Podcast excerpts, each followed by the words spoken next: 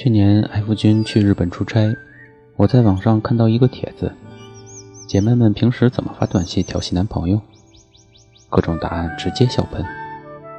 正巧那天我换了新手机号，顺手给他发了条匿名短信：“老板，需要特殊服务吗？”他没理。我又一条发过去：“寂寞小野猫，热情似火，送货上门，包君满意。”过了好久，他打电话过来，第一句就是：“你在家很闲吗？”我特震惊，你怎么知道是我？他说：“只有你才会那么无聊。”想了想又说：“我后天回来。”这么快？不是要下周吗？临时有变。没过多久，他同事来家里吃饭，聊到这次日本之行。同事说：“F 连庆功宴都没参加，正式赶完一秒钟没耽误的往机场赶，说家里没人，要回来照顾猫。”他四处看看，好奇地问：“你们家猫呢？”我的脸蹭一下红了起来。F 夹了块红烧鱼放在我碗里，面不改色地说：“它胆子小，怕生。”我恨不得把脸埋进碗里。F 君在外人面前那是十分严肃冷傲，人送外号“冷男”，而我恰恰相反，资深神经病，特别碍眼。他经常骂我，不当演员可惜了。在外面吃饭的时候，我突然停下来对他说：“姐夫，我们这样做对得起我姐吗？”起初他会和服务员一起露出被雷劈的表情，久了就习惯了。昨天还特淡定回了我一句：“你姐在九泉之下会祝福我们的。”有一回我心血来潮对她说：“我要演痴心男二号。”然后很快进入角色，对她咆哮：“我才是最爱乔伊的人，我是不会把她让给你的。”他在书架旁一边漫不经心的翻书，一边无所谓的回：“你拿去好了。”我愣了，剧情不应该这样发展。我说：“我今晚就带他走，永远离开你。”他啪一声把书合上，冷冷地说：“你试试，他要是肯跟别人跑，我打断他的腿。”靠，谁让你乱改剧本了？家里楼上装修，每天吵个不停。我干脆去酒店开了个房，安心写稿。晚上，F 君来给我送饭，我两眼发光的问他：“我俩这样子像不像在偷情？”他狠狠瞪我一眼。谁知这厮一进屋就麻利脱衣服。我问他做什么，他一脸正经：“动作快点，我老婆五点下班。”出差回来。在机场接到闺蜜电话，失恋了，哭得稀里哗啦。我拖着箱子陪她去喝酒，说有始有终的爱情是人间艺术，是天上掉馅饼，根本不能奢望它跟发盒饭一样，到饭点就人手一份。回到家我特别伤感，抱着 F 君说：“我这人运气一向不好，我这辈子最幸运的事，大概就是遇见你。”所以我特别特别珍惜，长这么大唯一坚持下来的事情，就是爱你。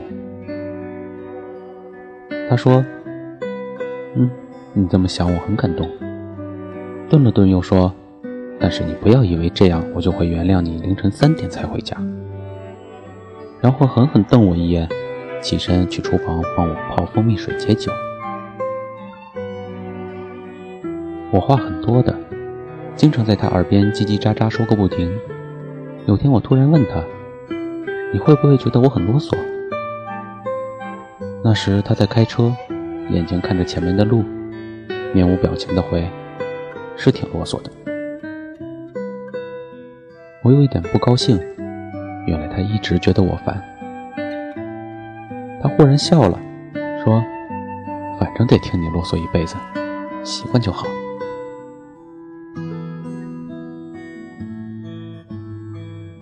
我和他是高中同学，他读书时和现在一样，嘴上不饶人，但心肠很好，一直很照顾我。后来发生了一些事情，我们当时都不太成熟，为一点小事就绝交了。他去英国读书，好多年我们都没再联系。同学会上提到他，有人说无意中拨错号码，打他以前的手机号，他居然通了，才知道这些年 F 一直留着原来的号码。在国外不是很不方便吗？大家都很费解，最后统一得出结论：大神的行为不是我等凡人能意会的。没过多久，他生日，我鼓足勇气给他发了条短信，抱着手机看了一晚，他没回，直到第二天下午，他才发来回复，很疏离、很客套的两个字：“谢谢。”后来他回国，我带着一身孤勇来北京找他，我们和好，决定在一起。有一天，我在书柜里找到他以前用的那部诺基亚 N97，打开。通话记录和短信都删得干干净净，只有短信草稿箱还有点东西。我点进去，里面存了几十条草稿。今天在阿斯达碰到一个女生，很像你。保罗出了新专辑，听歌的时候感觉你就坐在我旁边。场上降温了，你记得加衣服。我原谅你了，给我打个电话好不好？最后一条是，我好想你。时间是他生日。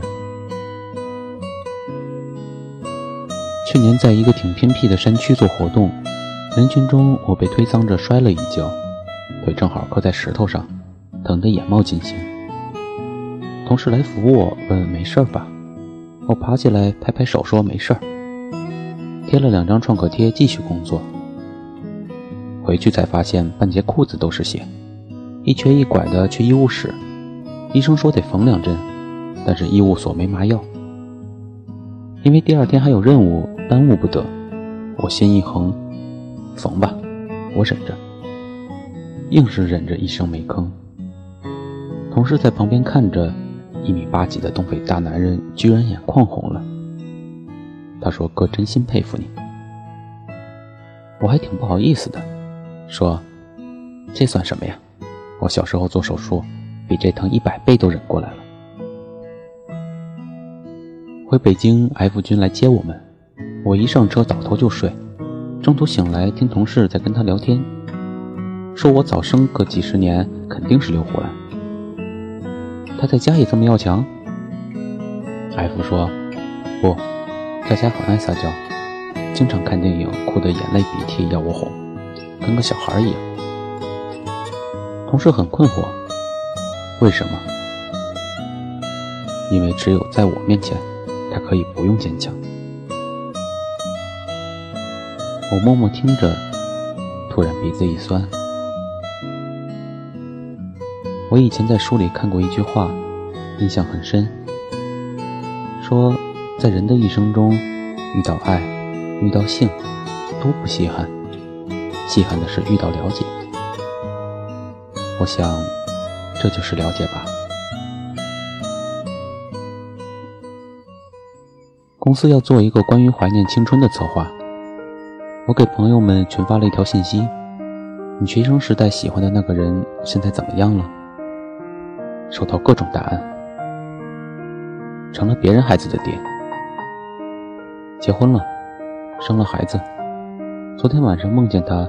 还是那样对我不屑一顾，好像不管我多努力都追不上他的脚步。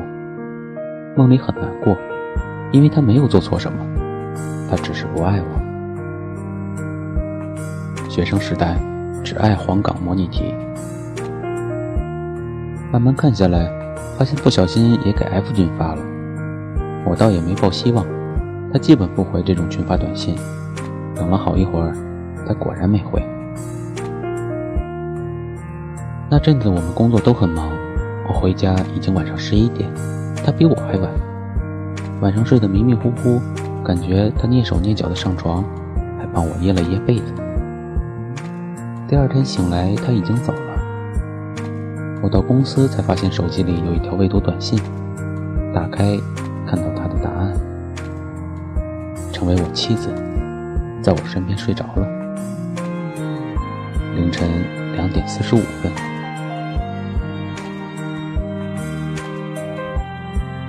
跟 F 君刚谈恋爱那会儿，我对这段感情没有把握，他又是很固执的人，每次吵架都是我主动认错和好。有一回我们吵架，他晾了我一星期，我厚着脸皮陪笑脸，可他就是不理我。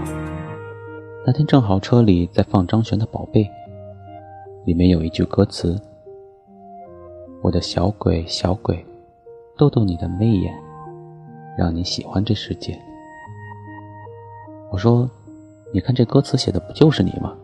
跟个小孩似的，好像世界都是你的。”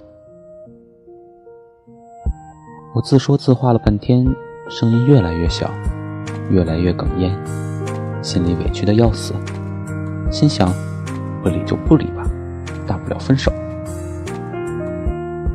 一路无话，车在我公司楼前停下，我正准备开门，身后的他突然拉住我，低头闷闷地说：“可是我不喜欢这世界，我只喜欢你。”刷一下就流下来。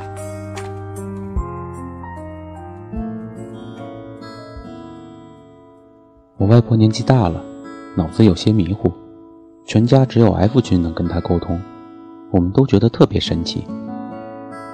有一年过年回老家，我帮妈妈做饭，F 在院子里陪外婆聊天，我听到他在教外婆说英语，“I love you”，就是我爱你的意思。你慢点说，矮什么？F 很耐心的说，矮，那，乌，有。外婆信心满满的点头，记住了。晚上吃饭，我故意问外婆，听说你会说英语了？外婆很高兴，小 F 教我的。F 歪着头问他：“我爱你怎么说？”“I, I, I。”他想了好久，终于想起来了：“爱隔壁有。”一桌人都被逗笑了。夜里我出来倒水，看到外婆屋里的灯还亮着，以为她又忘了关灯，走到她门前。看到他一个人坐在椅子上，捧着外公的遗像，小声说：“老头子，哎，隔壁有。”那晚睡觉，F 抱着我说：“外婆很孤独，我们要多回来陪陪她。”我突然很想哭。不熟悉 F 君的人都觉得他很冷漠，寡言少语，像块石头。只有我知道不是，他很温柔，是我见过最温柔的男人。他的工作需要长期出差，又不放心我一个人在家。临走前，我帮他收拾行李，他突然很孩子气地说：“你跟我一起走吧。”我说不要，因为是早上的飞机。第二天我醒来，他已经走了。我迷迷糊糊的起来喝水，看到他在冰箱上贴了张纸条，走近一看，上说：“不要给陌生人开门。”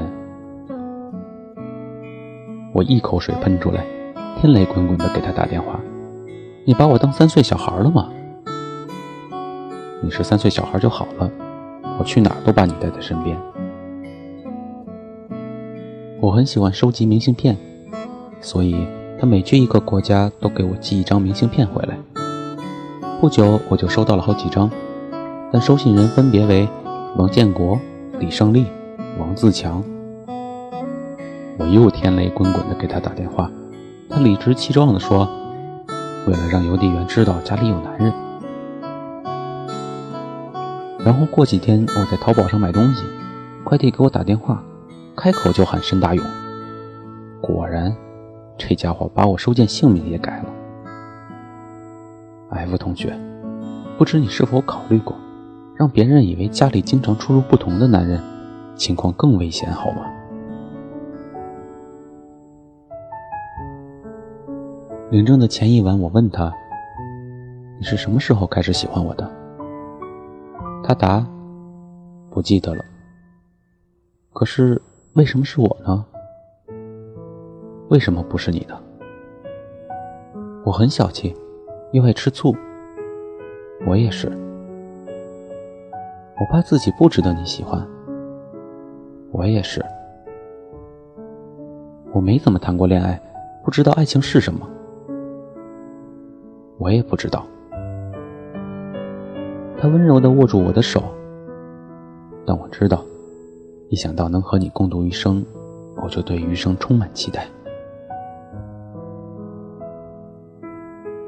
十六岁时，我们共用一个课桌，胳膊与胳膊相距不过十厘米，我的余光里全是他。